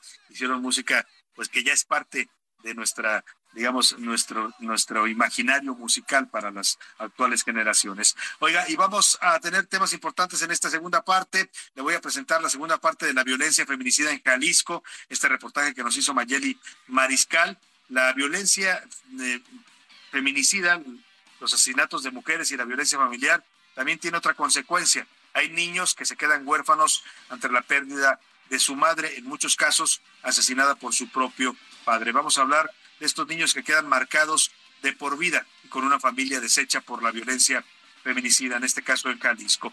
Ya son 20 mil también las personas muertas por el terremoto. Escuche usted, 20 mil personas muertas por el terremoto de magnitud 7.8 de ocurrido la madrugada de lunes en Turquía y Siria. Empezamos la cuenta en 2.500 y le dijimos esto pinta para uno de los peores desastres en la historia de la humanidad y así se está confirmando con esta dolorosa cifra de muertos. Vamos a platicar también en esta segunda parte sobre el aumento de las casetas. Hay mucha inconformidad pues por todos los que usan las, las, carreteras, pero particularmente en el estado de Sinaloa, donde se quejan que el aumento pues, se los encajaron literalmente con las uñas en varias de las autopistas del estado. Vamos a hablar con el senador Mario Zamora, que está encabezando un movimiento de protesta en contra de los aumentos al peaje allá en Sinaloa. Y muchos temas más tenemos todavía, pero a esta hora lo más importante es escucharlo a usted. Ya está conmigo aquí en cabina. Les doy la bienvenida a Laura Mendiola. ¿Cómo estás, Laura? ¿Qué tal, Salvador? Un gustazo saludarte. Igual aquí a José Luis Sánchez, que nos acompaña también en cabina. Yo muy contenta porque estamos a literal a unas horas de comenzar este gran fin de semana rumbo a la recta. Ajá, sí, yo ya, yo ya, estoy pensando en el 14 de febrero, en la quincena. Además, ¿no? ya, yo ya. El 14 de febrero, el próximo martes es, ¿no? Así es, ya nos falta poquitito, ya vaya preparándole ahí a un detallito al esposo, a la novia, a lo que tenga. A lo que tenga la mano. Bueno, al detalle, el bonito amigo, detalle. Amiga, ¿no? Porque también, también se vale. hay que recordar. Yo veo muy contenta a Laura, se me hace que ya tiene por ahí. Sí, ya estamos armando el plan. muy bien, Laura, muy bien por ti. José Luis Sánchez, ¿cómo estás? Salvador García Soto, Laura Mendiola, ¿cómo están? Bonito jueves. Lo que sí es que si ustedes no tienen reservación para el 14 de febrero en un hotel o en un motel, olvídenlo porque ya están agotadas. ¿eh? Ay, espérate, ya José Luis, tranquilo. Oye, bueno, estamos pues chupando no, estamos bueno. hablando de escenas románticas, de... Bueno. Ya, si no tienes reservación en el hotel, espérate. Al final, Salvador, todo acaba donde tiene que acabar, donde se resuelven las Bueno, cosas. Entonces, bueno, pues ¿para sí, qué pero, nos hacemos? Pero, pero hay que, recuerden de que los, los, los, los principios también son importantes, ¿no? Los, con- la parte previa, pues me refiero. Ah, no, sí, yo nada más les decía, por si quieren hacer alguna reservación, pues yo les paso a avisar, Bueno, como siempre. José Luis dice por experiencia que hagan su reservación, si no, Exactamente. les va a tocar hacer fila ahí afuera. Esperemos que no, porque luego los andan viendo y los andan balconeando. Pero bueno, Salvador, la Muy información. bien. Muchas gracias. Después de esta recomendación práctica de José Luis Sánchez, vamos a preguntar, como siempre lo hacemos en este espacio, ¿qué dice el público? Tenemos muchos mensajes, Salvador, sobre todo, todo en el tema de las casetas. Mira, nos dicen por acá desde Tamaulipas. Carlos Juárez, es injusto el aumento a las carreteras. En Tampico, el libramiento poniente que conecta con Altamira se encuentra llena de hoyos y sin vigilancia. Y aún así, aumentaron el precio de, este, de esta carretera. Saludos, Salvador, porque es injusto. Muy buena Saludos, tarde. muchos saludos. Víctor Cruz nos dice, buena tarde, sobre el incremento de las casetas, en mi caso yo utilizo casi diario la México Tulancingo, la cual, sin avisarnos y sin agua va, antier subió de 97 pesos a 102. Lamentable la situación porque además estas, estas carreteras son horribles y es, y es una simple caseta, imagínense las demás que pago. Saludos por acá, nos dicen. Saludos también para usted y sí, es un golpe para la economía de muchas personas. ¿eh? Así es, nos dice por acá, yo soy dueño de tres camiones apenas, estoy iniciando un negocio de transporte. Estos aumentos nos pegan directamente, sobre todo a mí que apenas estoy arrancando un negocio y no hay facilidades por parte de ni gobiernos locales ni gobiernos federales para que nos ayuden. Yo como transportista sufro a diario el tema de los asaltos, pero además el tema de, las, eh, de la inseguridad y el tema de la falta de servicios en las carreteras y aún así nos aumentan. Saludos, Salvador, nos Sí. dicen por acá. Es- eso es lo que decíamos ayer. Mira, si, si te dieran un buen servicio, si las carreteras fueran seguras, si, si hubiera buen pavimento, ¿no? Si hubieran baños, que luego no encuentras donde, ni siquiera un baño a veces en algunas autopistas, pues bueno, la gente no pagaría, digo, contento, pero por lo menos pagaría sabiendo que le van a dar un buen servicio a cambio, pero pagar más por un mal servicio y además inseguro, pues es lo que tiene molesto a tanta gente. Nos dice por acá la señora Socorro Rosales y nos dice y le leo la letra. Buenas tardes. Con respecto a las preguntas, yo creo que el presidente López Obrador ya está presentando algunos síntomas de demencia senil, porque ya no recuerda lo que dijo un día anterior o, lo un- o uno de sus asesores. La información la da a medias y es por eso que se desdice un día sí y el otro también. Saludos, Salvador. Buena tarde. Bueno, ahí está Eh, su punto de vista. Muchas Nos gracias. dicen por acá, hola, estoy en Tuxtla Gutiérrez, Chiapas, y mis hijos vienen desde Veracruz. Llevan cinco horas y apenas están en Minatitlán y están haciendo una, una fila interminable. Esto es casi diario. Y miren, y aún así nos aumentan los precios de las carreteras Exacto. cuando los servicios son pésimos. Nos Es dicen- lo que yo te decía, te cobran la caseta y adelantito ya te paras porque hay un solo carril, porque Exacto. hay una obra, porque hay baches, por lo que sea, o sea, no se justifica lo que nos cobran con el servicio que nos dan. Nos dice por acá Saúl Rabiel, es bien sabido que desde hace años hay un contubernio entre los empresarios de la radio y muchos periodistas que solamente se dedican y ahora más que nunca a tirarle al gobierno del presidente López Obrador, nos dice el señor Saúl Rabiel. ¿Dónde estás? Muchos saludos, don, don Saúl. No hay ningún contubernio, es simplemente hacemos nuestro trabajo y nuestro trabajo es criticar al poder y el presidente López Obrador hoy en este país representa el poder. Antes criticábamos a Peña Nieto, criticábamos a Calderón, a Fox, nada más que pues ellos no eran tan sensibles como es el presidente a la crítica. Nos dicen por acá, Salvador, ¿qué podemos hacer para que nosotros como mexicanos podamos lograr que desde la Secretaría de Transportes o desde donde sea mejoren las carreteras? Porque ya estamos hasta la moder, nos dicen hasta la moder, de que nos cobren y además tengamos pésimos servicios. Saludos, Salvador. Nos dicen por Pues sí, acá. yo creo que hay que hacer algún tipo de, de protesta, no sé, ¿no? ¿no? No voy a dar yo ideas aquí, pero yo creo que sí la gente tiene que expresar esta inconformidad y exigir que nos den un, buen servicio en las carreteras. También nos dice por acá el señor Jesús Meléndez, eh, yo creo que López Obrador cada vez está más delirante, más delirante y, sus lagunas mentales son cada vez más notables y más pronunciadas. ¿Qué podemos hacer? Saludos, Salvador, nos dicen por acá también. Eh, hola, Salvador, buenas tardes. Con respecto a la pregunta, yo voy por la, el tercer puesto. El señor que tenemos eh, de empleado federal como presidente ya no está coordinando sus palabras y la única forma que tiene para pretextar esto es echarle la culpa a los medios de comunicación, como lo ha hecho desde hace cuatro años. Pues sí, así se la ha pasado ocupando a los, a los medios, a los neoliberales, a los del- gobernantes del pasado, a la corrupción del pasado. Todo, todo- todos los problemas, dice él, vienen de ahí y yo puedo co- coincidir con él que muchos problemas vienen de ahí, del pasado. El problema es qué está haciendo él o qué ha hecho él para resolverlos. Mónica. Vamos a, a Twitter, si te parece, Laura Mendiola. Adelante, Lau. Así es, Salvador. Hicimos tres preguntas. La primera de ellas es sobre si cree que los excesos y, eh, y los, los discursos son ahora sí que, que, que que son culpa de los medios de comunicación como, como que nosotros estamos manipulando la información. El 5% dice que los medios replican todos los dichos, que el 37% que los medios decimos aquí las cosas sin pensar y que el 58% el presidente López Obrador tira la piedra y esconde la mano. Luego, eh, sobre si usted cree que esta decisión de reabrir el caso Colosio es el 6%, necesitamos la verdad, el 7% que hay más casos urgentes y el 87% que es otro distractor más de la 4T. A respecto de las carreteras que platicábamos sobre este aumento, es justo eh, de acuerdo con el servicio que recibe. El 28% dice que no, que no hay, que, que, que no, que hay un mal servicio. El 1% que sí, que es justo. Y el 71% nos dice que son autopistas malas y además muy caras. Bueno, pues ahí está el punto de vista de nuestro auditorio, nuestra comunidad tuitera. Más saludos rápidamente, José Sí, Luis. nos dice Mónica Rosales, vivimos en una era eh, en la cual podemos demostrarle al presidente con videos y con audios que él mismo dijo lo que dijo. Así que hoy no nos vengan a decir que los medios de comunicación están exacerbando todo. Saludos, Salvador, muy buena tarde.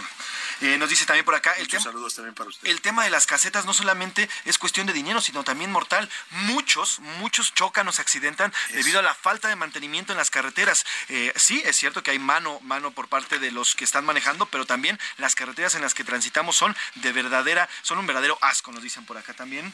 Y nos dice Salvador Totalmente, hay, hay tramos, hay tramos que, que, que son no solo inseguros por, porque te puedan asaltar, sino porque manejar en esas eh, eh, superficies tan, tan disparejas, tan llenas de baches, pues es, es peligroso para cualquier conductor, por más experimentado que sea. Nos dice don José García Marmolejo. Muy buenas tardes, Salvador. Eh, bendita tarde. Referente al caso Colosio, el verdadero asesino estuvo muerto después de unos días. El jefe de la policía, Federico Benítez, lo descubrió asesinado en una colonia en Tijuana con parecido asombroso aburto. Por eso el agente federal López eh, Riestra lo mandó a matar. Y ya sabemos después la historia intelectual. Ya sabemos qué bien es. Se llama Carlos y se apellida Gortari. Nos dice el señor José García Marmolejo. Nos Ahí por está, acá. sí. Siempre se dijo que estaba, estaba pelón saber quién, quién fue, ¿no? Exactamente, nos dicen por acá, Salvador, muy buenas tardes. Sobre el tema de las casetas, eh, son carísimas y son de muy mal servicio, pero además el tema de la inseguridad, la Guardia Nacional, ¿dónde está? Antes, por lo menos con la Policía Federal, sabíamos que estaban ahí para extorsionar igual, pero ahí estaban. Buena Ahora pregunta, ¿eh? ya ni la Guardia Nacional lo dicen por No, acá. ya no se les ve. Es- eh, la última explicación que yo escuché de, de- de la Guardia,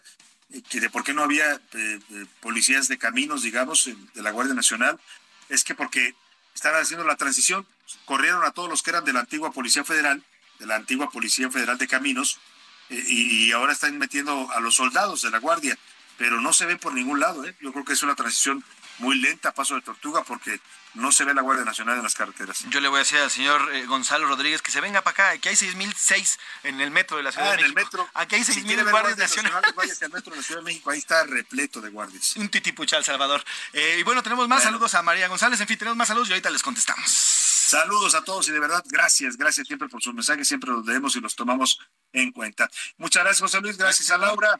Vamos a presentar esta segunda parte de este reportaje que nos hizo nuestra corresponsal allá en Jalisco, Mayeli Mariscal, sobre la violencia feminicida. Ayer nos hablaba de los casos que han golpeado fuertemente y han conmocionado a la sociedad jalisciense, de mujeres asesinadas, en muchos casos en el seno de su propia familia.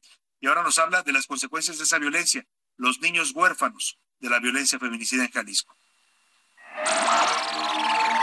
Niñas, niños y adolescentes padecen las consecuencias de la máxima violencia en contra de las mujeres, los feminicidios de sus madres.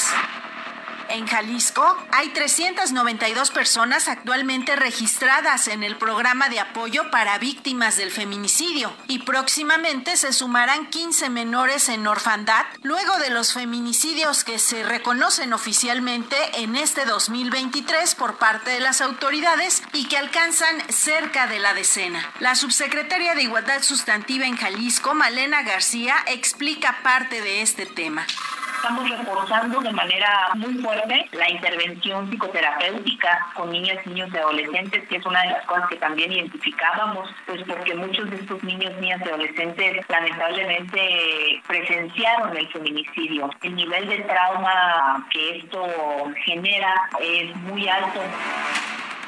Sin embargo, tan solo son 12 personas las encargadas de dar seguimiento y acompañar a las familias y cuidadores, quienes quedan a cargo de estos menores. 12 para acercarse a las familias de los 125 municipios en donde acontecen los feminicidios. En uno de los casos recientes en Poncitlán, con el feminicidio de Liliana y Alondra ocurrido el 31 de enero, avanza la atención de los menores, pero a cuentagotas. Saúl Franco, padre de Alondra, lo comenta.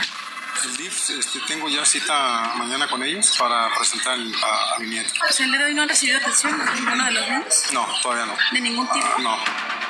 Y son las propias familias quienes señalan que al momento del feminicidio, los apoyos que se les prometen, al menos públicamente, no llegan. Uno de los casos que conmocionó al mundo fue el feminicidio de Luz Raquel, ocurrido en julio del 2022, y ahora su hijo Bruno carece de apoyos ofrecidos al calor del escenario mediático. Su tía Aurora lo explica también salen y platican esto de que le apoyamos al 100%, estamos al tanto del IMSS. La verdad es que yo sé y tengo el conocimiento que solo ha sido por parte de Zapopan y nosotros como familia en lo particular, los que hemos estado apoyando en este tema.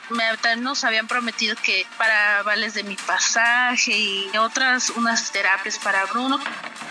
El 70% de los cuidadores de estos menores son personas adultas mayores, quienes poco acceso tienen a medios digitales y deben hacer frente al aparato burocrático que va desde custodias, pensiones, registro en servicios médicos e incluso cambios de escuela. En este punto es el titular de Educación, Juan Carlos Flores, quien reconoce que aún no se han hecho cambios en este 2023. Cada que se presenta un caso de estos es tratado de manera muy fina, muy en lo individual y inmediatamente tratamos desde la escuela de estar pendiente del niño o, de los niños y en, facilitar cambios, por ejemplo, si, si se requiere. La realidad de estos menores, sus cuidadores y su entorno social en muchos casos extiende la pesadilla que el feminicidio deja como huella para siempre hay que decirlo, y estos programas sociales están destinados actualmente a las niñas y niños huérfanos, víctimas indirectas de los feminicidios. Sin embargo, sabemos que estas ausencias de estas mujeres dejan pues una precariedad a la familia en general. Para la una con Salvador García Soto, Mayeli Mariscal, Heraldo Radio. Oiga, qué historias estas que nos cuenta Mayeli. Imagínese usted el impacto para un niño o un adolescente Primero, saber que su padre mató a su madre. Y luego, en muchos casos, que lo presencian, que lo ven el momento en que esto ocurre. Son niños que quedan traumados de por vida y que necesitan atención psicológica, necesitan atención para procesar lo que pasó. Y decía Mayeli, la gravedad de esto es que hay 12 personas para dar esta atención a los niños de Jalisco cuando tiene 125 municipios. 12 personas nada más para tratar de paliar o de resolver esta problemática en los niños que además de quedar huérfanos quedan marcados de por vida. Vaya, tema lo vamos a estar siguiendo de cerca. Oiga, y le platicaba de la inconformidad y bueno, lo escuchamos en las opiniones que usted nos hizo favor de llegar, de hacernos llegar hace un momento. Mucha gente está inconforme y molesta por estos incrementos que golpean la economía de las familias que tienen que trasladarse por carreteras y autopistas del país y en Sinaloa hay todo un movimiento en este momento de la gente que está protestando porque la autopista Mazatlán-Culiacán no solo fue el aumento del 7.82% que dictó Caminos y Puentes Federales, que ayer comenzó a aplicarse, sino que les han aumentado todavía más los concesionarios de estas autopistas, la Mazatlán-Culiacán. Fíjese, una idea, para que se dé una idea de por qué está tan molesta la gente allá en, en Culiacán y en Mazatlán, la caseta de Costa Rica de esta autopista que va de Culiacán a Mazatlán pasa de 168 a 236 pesos. Y la caseta de mármol pasa de 146 a 204 pesos. Estamos hablando de aumentos de casi el 40%. Saludo con gusto en la línea telefónica al senador del PRI por el estado de Sinaloa, también ex candidato al gobierno de ese estado, Mario Zamora. ¿Cómo está, senador? Qué gusto saludarlo. Buenas tardes.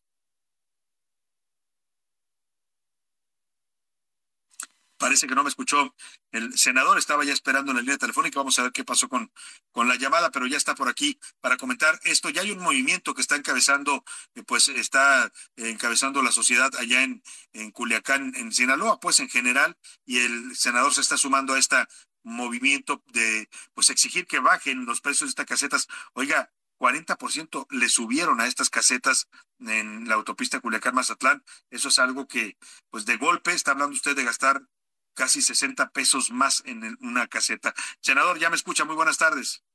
¿Qué tal, Salvador? Muy buenas tardes, un gusto poder estar contigo y la gente Heraldo. A tus órdenes. Senador, eh, ¿por qué está tan molesta la gente allá en Sinaloa con este incremento que entiendo que para ustedes no fue solo del 7.82%, sino mucho mayor? A ver, te pongo el ejemplo tal cual, la caseta de Costa Rica, que es la carretera Mazatlán-Culiacán, de 168 pesos, se fue a 236 pesos. Y la caseta de mármol, en ese mismo tramo de 146 a 204, estás hablando de más del 40% de, de incremento. O sea, muy fuera del famoso 7 punto y feria que dicen en los discursos. Pero también en, también en la carretera Culiacán-Los Mochis, la autopista Las Brisas tiene dos casetas, una pasó de 61 pesos a, a, a 122 y la otra de 89 a 178. Estás hablando de casi el 46% de incremento. Entonces, pues lo vemos totalmente desproporcionado. Ya el propio gobernador eh, se ha manifestado en favor de esto que hemos venido señalando, los diputados locales, pero yo te diría, Salvador, nosotros ya pusimos un punto de acuerdo, estamos exhortando, por supuesto, a la Secretaría de Infraestructura, Comunicaciones y Transportes a que, pues primero nos informe qué es lo que está sucediendo, segundo, por qué estos incrementos y la tercera es pues este a dónde van a mandar estos incrementos no y, y, sobre todo que, bajen estos incrementos que, que se ajusten a lo que dice la ley y que pongan en orden estas eh, concesiones. En el caso de la Mazatlán Culiacán y en el caso de la Culiacán Los Mochis que también tiene incrementos muy importantes. Entonces yo creo que debemos de pasar de los dichos a los hechos y que no quede solo en dichos. Y otra vez vemos lo que vemos mucho en este gobierno en los discursos son muy buenos, dicen muchas cosas, pero en los hechos vemos que nos las están dejando caer toditita, dijeran en mi tierra toditita, coincido con usted en, la metáfora, eh, senador. Ah, nos preguntaba hace un momento la gente que se reciben muchas llamadas de queja de esto, de este incremento. La gente decía, ¿qué podemos hacer? Porque no estamos de acuerdo. O sea, mal servicio en las autopistas y además eh, caras y, con aumentos. Eh, usted como senador está llevando este tema, ya nos dijo al Senado con un punto de acuerdo. ¿Qué le podemos decir a la gente que nos está escuchando en otras partes de la República y que también están inconformes con esto? ¿Qué opción tienen para pasar, como dice usted, de la, queja a hechos? Pues que se manifiesten, que lo digan. En el caso de Sinaloa, el, gobierno del Estado tiene facultades para revisar esta concesión y el Congreso del Estado también, donde tienen mayoría. Ya dijo, salió el líder del Congreso, Feliciano Castro, a decir que iban a tomar cartas, bueno, nomás a señalar, no dijo qué cartas del asunto iban a tomar, nomás a señalar que, que era ilegal, pero pues no están haciendo nada por, por corregirlo. Yo creo que ahí pues tenemos que apostarle a, la manifestación de la gente porque además, déjame decir, Salvador, que la carretera está en pésimas condiciones, está lleno de hoyos, de baches, lo habíamos venido señalando desde desde muchos meses anterior que, que no se le estaba dando el mantenimiento. Entonces, a ver, yo creo que aquí todos estamos de acuerdo. Eh, gobierno del Estado, Congreso del Estado, Senado, diputados federales, ya otros compañeros senadores de otros estados como Nayarit, por ejemplo, también subieron el tema.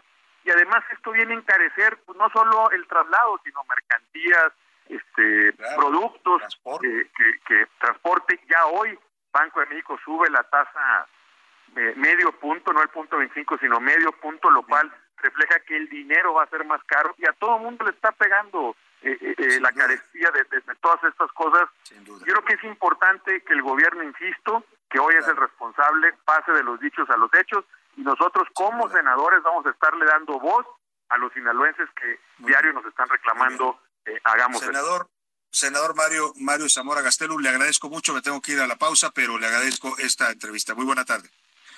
Vamos y regresamos después de esta pausa. Heraldo Radio, la H se lee, se comparte, se ve y ahora también se escucha.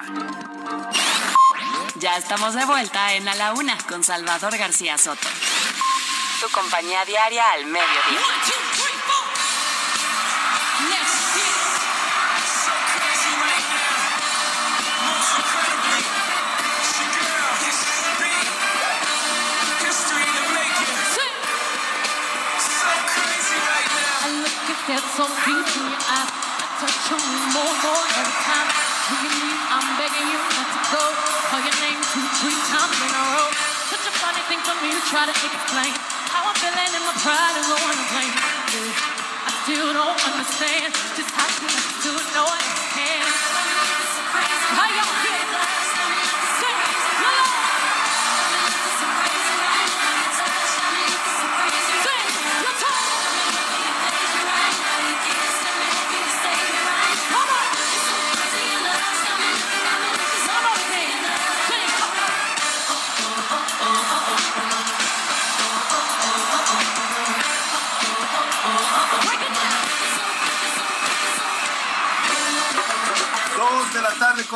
21 minutos, volvemos de la pausa y seguimos escuchando música de los medios tiempos del Super Bowl. Y en este caso es Beyoncé que protagonizó el show del medio tiempo en 2013 en una actuación también memorable en la que además de cantar sus éxitos como este que escuchábamos Crazy in Love realizó también un reencuentro muy esperado por cierto en esa actuación con sus dos eh, compañeras de el grupo que conformaron juntas estuvieron presentes Kelly Rowland, Beyoncé y Michelle, Michelle Williams, en las, y Destiny's Child se llamaban este, este trío, que fue muy exitoso allá en los años 90 y de ahí surgió la estrella que hoy es Beyoncé. Se reunieron en esta presentación, cantaron sus grandes éxitos como Single Ladies, Independent Woman, Boylicious. Bueno, fue el deleite de todos los fanáticos, no solo de Beyoncé, sino de aquella gran, aquel gran grupo que fue Destiny's Child. Escuchemos un poco más de Beyoncé, esta gran estrella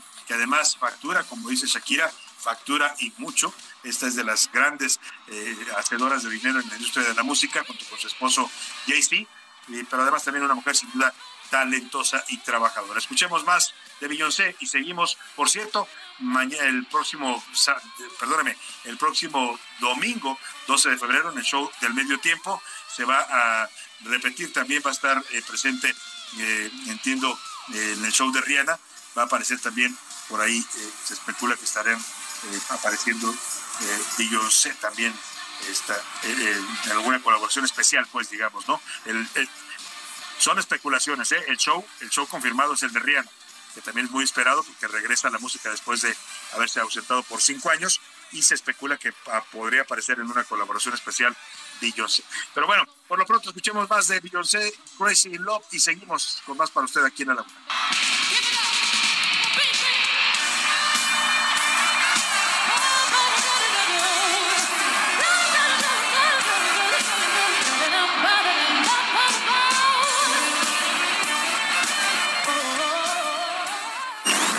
la una, con Salvador García Soto. El ojo público. En A la Una tenemos la visión de los temas que te interesan en voz de personajes de la academia, la política y la sociedad. Hoy escuchamos a Emilio Rabaza en La Cuerda del Ciudadano. El ojo público. La Constitución de la Discordia. La celebración de la promulgación de nuestra Constitución el 5 de febrero pasado estuvo marcado por la discordia entre los representantes de los tres poderes de la Unión. Discordia significa la falta de acuerdo o conformidad entre personas que a menudo conviven o se relacionan de algún modo. Como bien lo señalara Jesús Reyes Heroles, en política la forma es fondo. Los desacuerdos fueron tanto de forma como de fondo. Lo primero, la prelación en los lugares en el presidium. Lo correcto hubiese sido que los poderes legislativo y judicial flanquearan al Ejecutivo para que los tres estuvieran juntos en el centro de la mesa.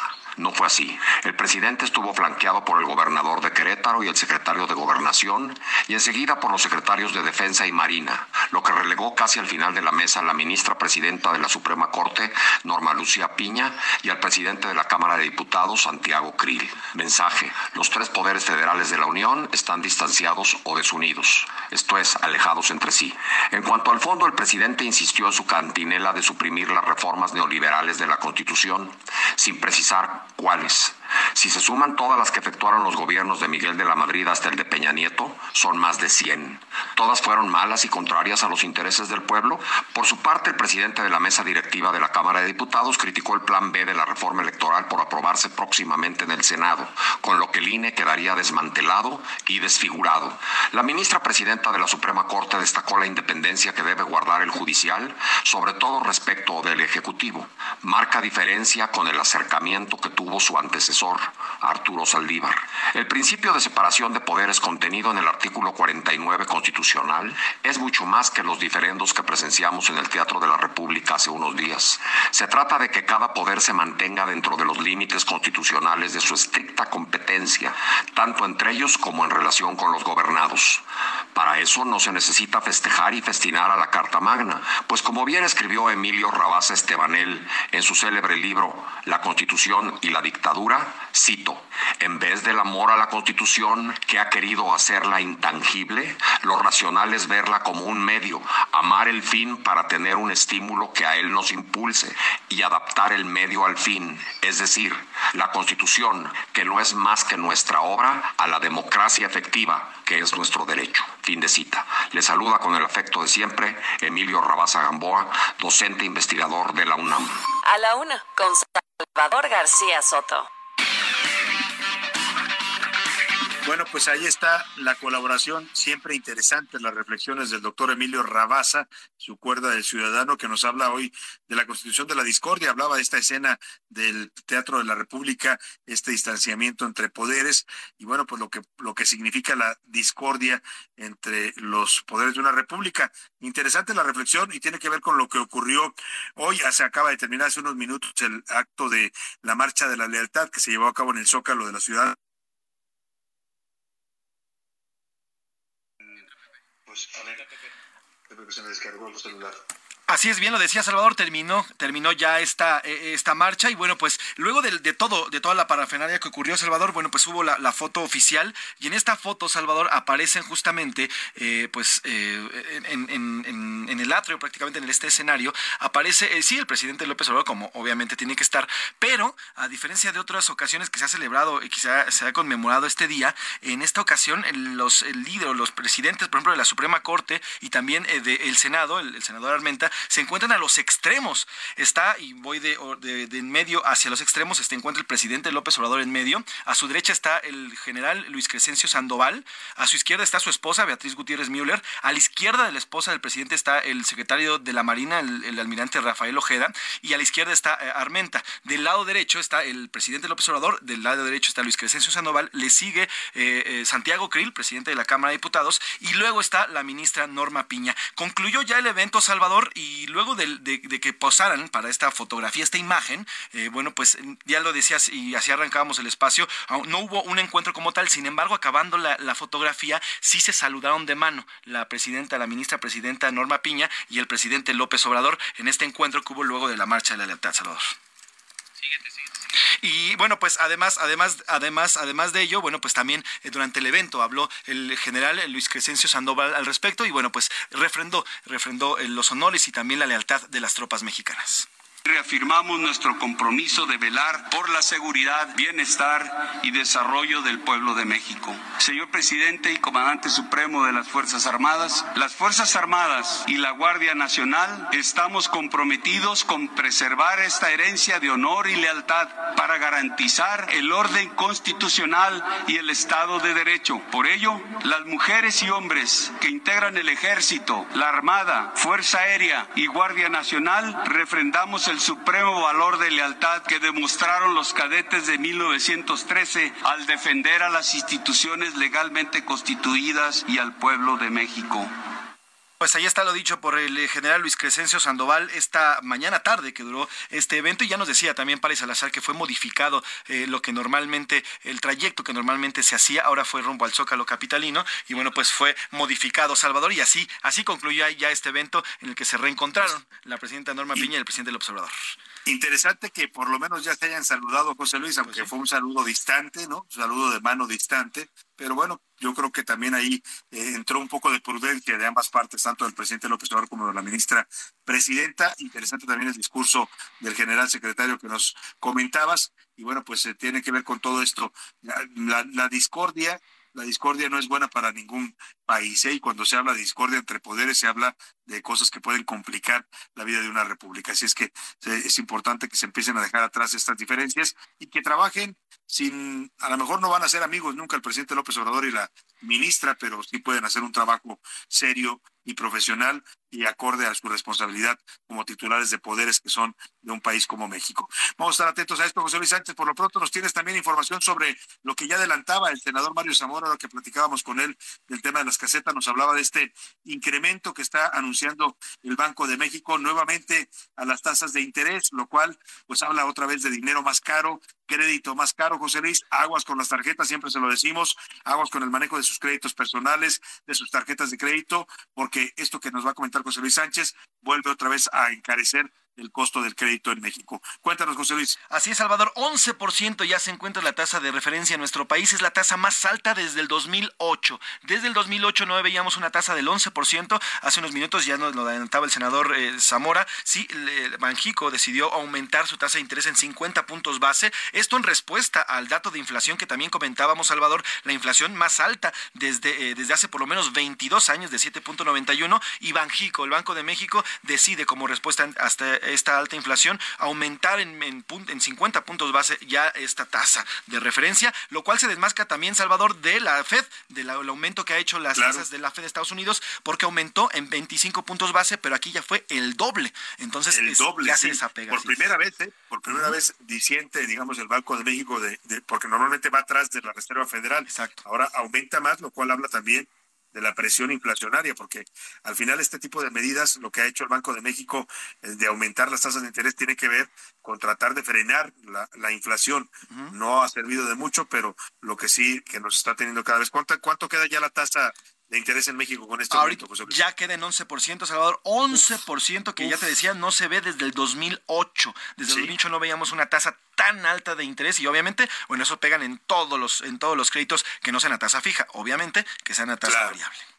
En la tarjeta de crédito tenga mucho cuidado, no se embarque, no haga pagos mínimos, pague siempre lo que lo que consuma cada mes, así evitará que se le disparen sus deudas. Y bueno, vámonos a otros temas. Gracias, José Luis. Vamos a hacer seguimiento de lo que está pasando en Turquía. Ya le decía, esta cifra de 20 mil muertos habla pues ya de lo que habían anticipado las autoridades tanto de Turquía como de organismos internacionales, esta se está configurando ya como una de las peores tragedias en la historia de la humanidad. Está aumentando la cifra de muertos, al menos ya se habla de 20 mil 17 mil personas habrían muerto en Turquía y 3 mil en Siria.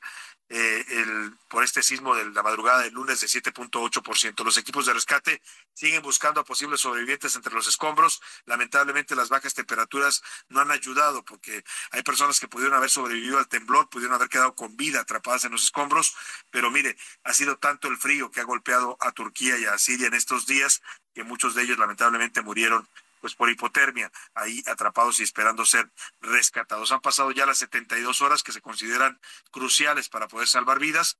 ya si de aquí en adelante encuentran alguna persona viva, algún niño, alguna eh, mujer, algún eh, cualquier tipo de, digamos, eh, cualquier edad o de cualquier género, pues estaríamos hablando de auténticos milagros, de personas que pasan este umbral de las 72 horas y aún así logran resistir resistir y, luchar por su vida para que ser rescatadas después de este lapso. A todo esto se suman ya las pérdidas que están siendo calculadas por estos sismos en cuatro mil millones de dólares, esto de acuerdo con la agencia calificadora Fitch. En tanto, el canciller Marcelo Ebrard aquí en México informó que la misión de nuestro país que mandó brigadistas de rescate, tanto del ejército como del grupo de los topos, ya está laborando, ya están trabajando los rescatistas mexicanos en Adiyaman, Turquía.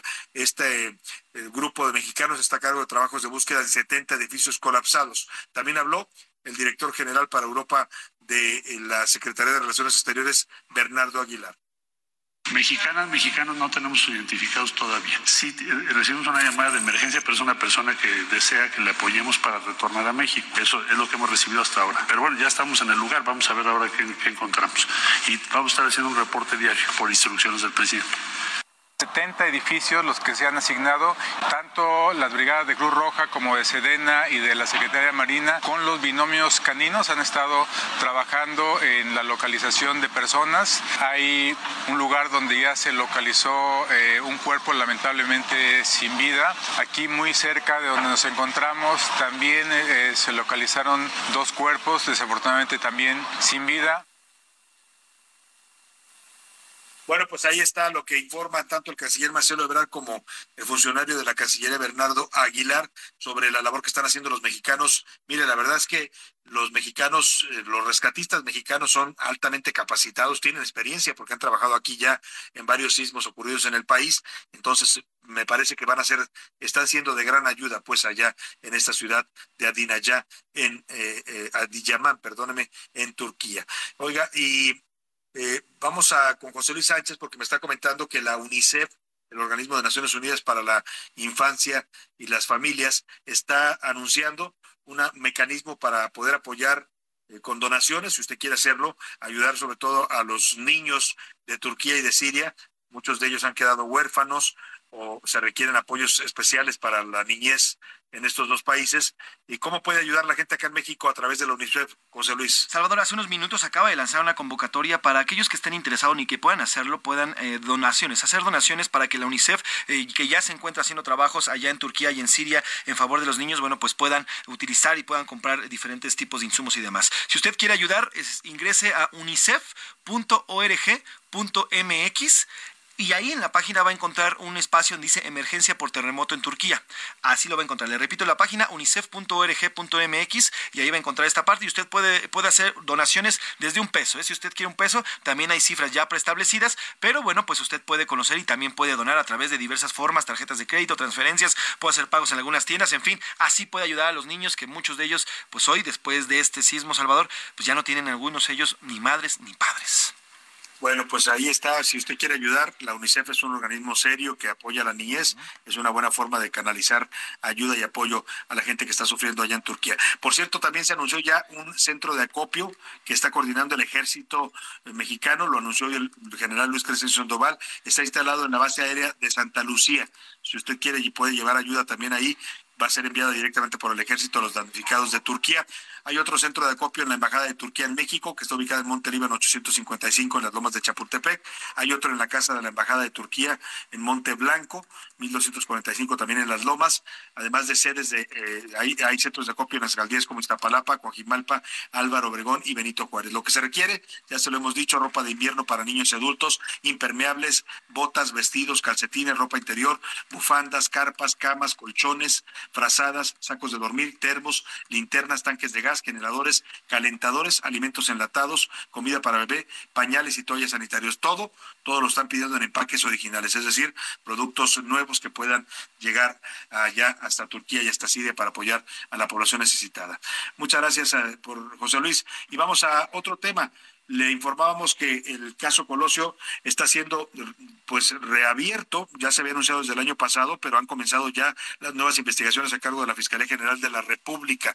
Y pues hay mucha polémica porque es un caso que pasó hace casi 30 años, se reabre a partir de una petición de Mario Aburto, el asesino confeso de Luis Donaldo Colosio, el famoso tirador único, eh, que se quejó de tortura ante la Comisión Nacional de los Derechos Humanos. Hago contacto y le agradezco mucho que nos tome esta llamada con eh, Ana Laura, eh, no, perdóname, con Laura Sánchez Ley, Laura Sánchez Ley, ella es periodista de investigación y recientemente publicó eh, un libro sobre el Mario Aburto. Aquí estuvimos comentando con ella de su libro a partir de el acceso que tuvo a los expedientes del caso Colosio. ¿Cómo estás, Laura? Te saludo con mucho gusto. Buenas tardes.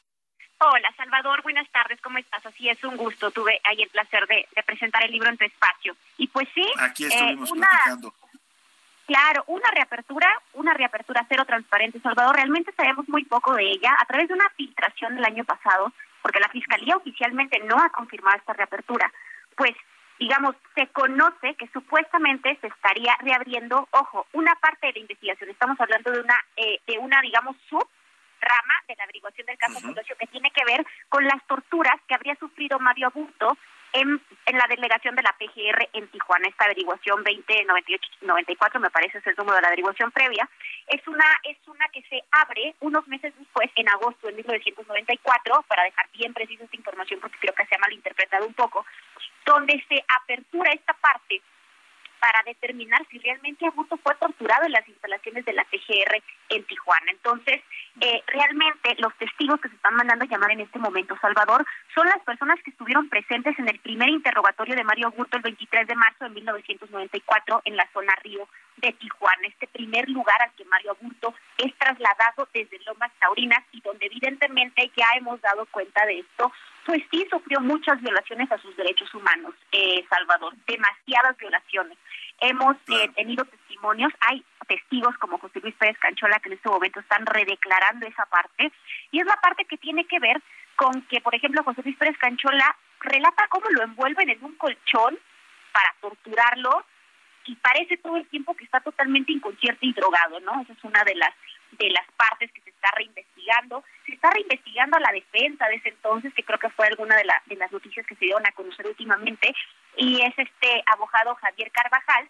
El señor Javier Carvajal fue el primer abogado defensor de María Burto, que bueno, él mismo relata en, en el libro que tengo, nos cuenta pues cómo pues él sí se vio muy afectado por el asesinato de Luis Donaldo Colosio y cómo en su momento hasta lo jalonea, ¿no? A Mario Burto. Entonces, son estos testigos y por este caso, muy específicamente de tortura a Mario Aburto Salvador, el que se está indagando en este momento. Estamos hablando de interrogatorios que van desde las cuatro horas hasta las siete horas. Hoy es el segundo día de los interrogatorios en Tijuana, Salvador, que tiene que ver, insisto, con tortura con torturas, efectivamente, que no prescribe además el delito, por eso tiene sentido que lo reabran, pero eh, el tema es el impacto que esto puede tener, Laura, porque estamos hablando del único, eh, digamos, el único eh, sentenciado por el asesinato de Colosio, se le consideró el tirador único. Si esto puede derivar, digamos, en la salida de Mario Aburto de la cárcel, pues ¿qué va a quedar entonces de ese caso? Claro, claro. Mira, ese es el ese es el punto. En este momento muchos de los de los testigos pues creen que pueden volver a ser involucrados o que pueden ser acusados por omisiones durante el interrogatorio del 23 de marzo de 1994. Además, recordemos que este caso no se cerró. Este caso es una investigación abierta. Recordemos que en el año 2000 se le pone una cláusula donde se dice que en caso de que se generara cualquier información podía reabrirse. Por eso es que, digamos, este subcarpeta de investigación está corriendo en este momento y, en efecto, pues se podría comprobar todas las irregularidades y todos los vicios del proceso a través del cual se sentenció a Mario Burto y, sobre todo, pues la falta de una defensa digna, la tortura en las instalaciones que evidentemente podrían beneficiarlo en este momento a Mario Burto pues vamos a estar muy pendientes de esto que apenas inicia estos nuevos testimonios y nuevas líneas de investigación sobre la tortura a Mario Aburto. Por lo pronto, si usted quiere saber más de este caso y particularmente de este personaje que es Mario Aburto, le recomiendo ampliamente el, libro de Laura Sánchez Ley, periodista de Mexicanos contra la Corrupción, Testimonios Aburto, Testimonios desde Almoloya, el infierno de hielo. Te agradecemos como siempre, Laura, que nos des tu punto de vista en estos temas. Gracias, Salvador. Hasta luego. Muy buena tarde. Pues vamos rápidamente a los deportes con Oscar Mota. Los deportes en A la Una con Oscar Mota. Oscar Mota, ¿cómo estás? Muy buena tarde. Mi querido Salvador García Soto, amigas amigos, soy un gran para ganar rápidamente dos temas. A ver, todo mal y con las patas. Los Tigres acaban de informar hace unos minutos, querido Salvador, amigos, que corrieron a Diego Coca, que era su entrenador, pero bueno, terminan eh, eh, comiéndole el mandado a la selección nacional porque acusan ellos, dicen, a ver, el tema es que le ofrecieron la selección nacional a Diego Coca y como nosotros queremos a gente comprometida, tómale el ramalazo, pues lo terminan haciendo a un lado, se queda Chima Ruiz como el entrenador, en este caso interino, y bueno, todo hace apuntar ahora sí ya que Diego Coca será el nuevo entrenador de la selección nacional argentino, que en este caso fue bicampeón con el Atlas, querido Salvador, aunque un detalle ahí, no tenía muchos mexicanos, un poco de críticas con el tema de arbitraje, que si los ayudó o no al Atlas, sin embargo, Diego Coca será el entrenador. Por último, Cuatro goles de Cristiano Ronaldo el día de hoy en la Liga de Arabia y con esto llega a más de 500 goles en todas las ligas profesionales. Primer futbolista que lo logra, querido Salvador. Uf, otro poseedor de récord. Ayer hablabas de LeBron James. Así es. Básquetbol y ahora el señor Cristiano Ronaldo. Una época verdaderamente dorada para los amantes del deporte, querido Salvador. Muy bien, Oscar Bota. Pues mañana nos, nos traerás este reportaje que nos hiciste sobre ¿Correcto? los mexicanos en el Super Bowl. ¿Te parece? Historias muy interesantes, querido Salvador. Muchas gracias, Oscar Mota. gran día para. Gracias a usted, que pase una excelente tarde. En nombre de todo este equipo, le agradezco mucho que su atención lo dejo con Adriana Delgado y el dedo en la llaga. Ya lo sabe, todos aquí lo esperamos mañana a la una. Que pase una excelente tarde. Provecho. Hasta mañana. Por hoy termina A la Una con Salvador García Soto. El espacio que te escucha, acompaña e informa. A la Una con Salvador García Soto.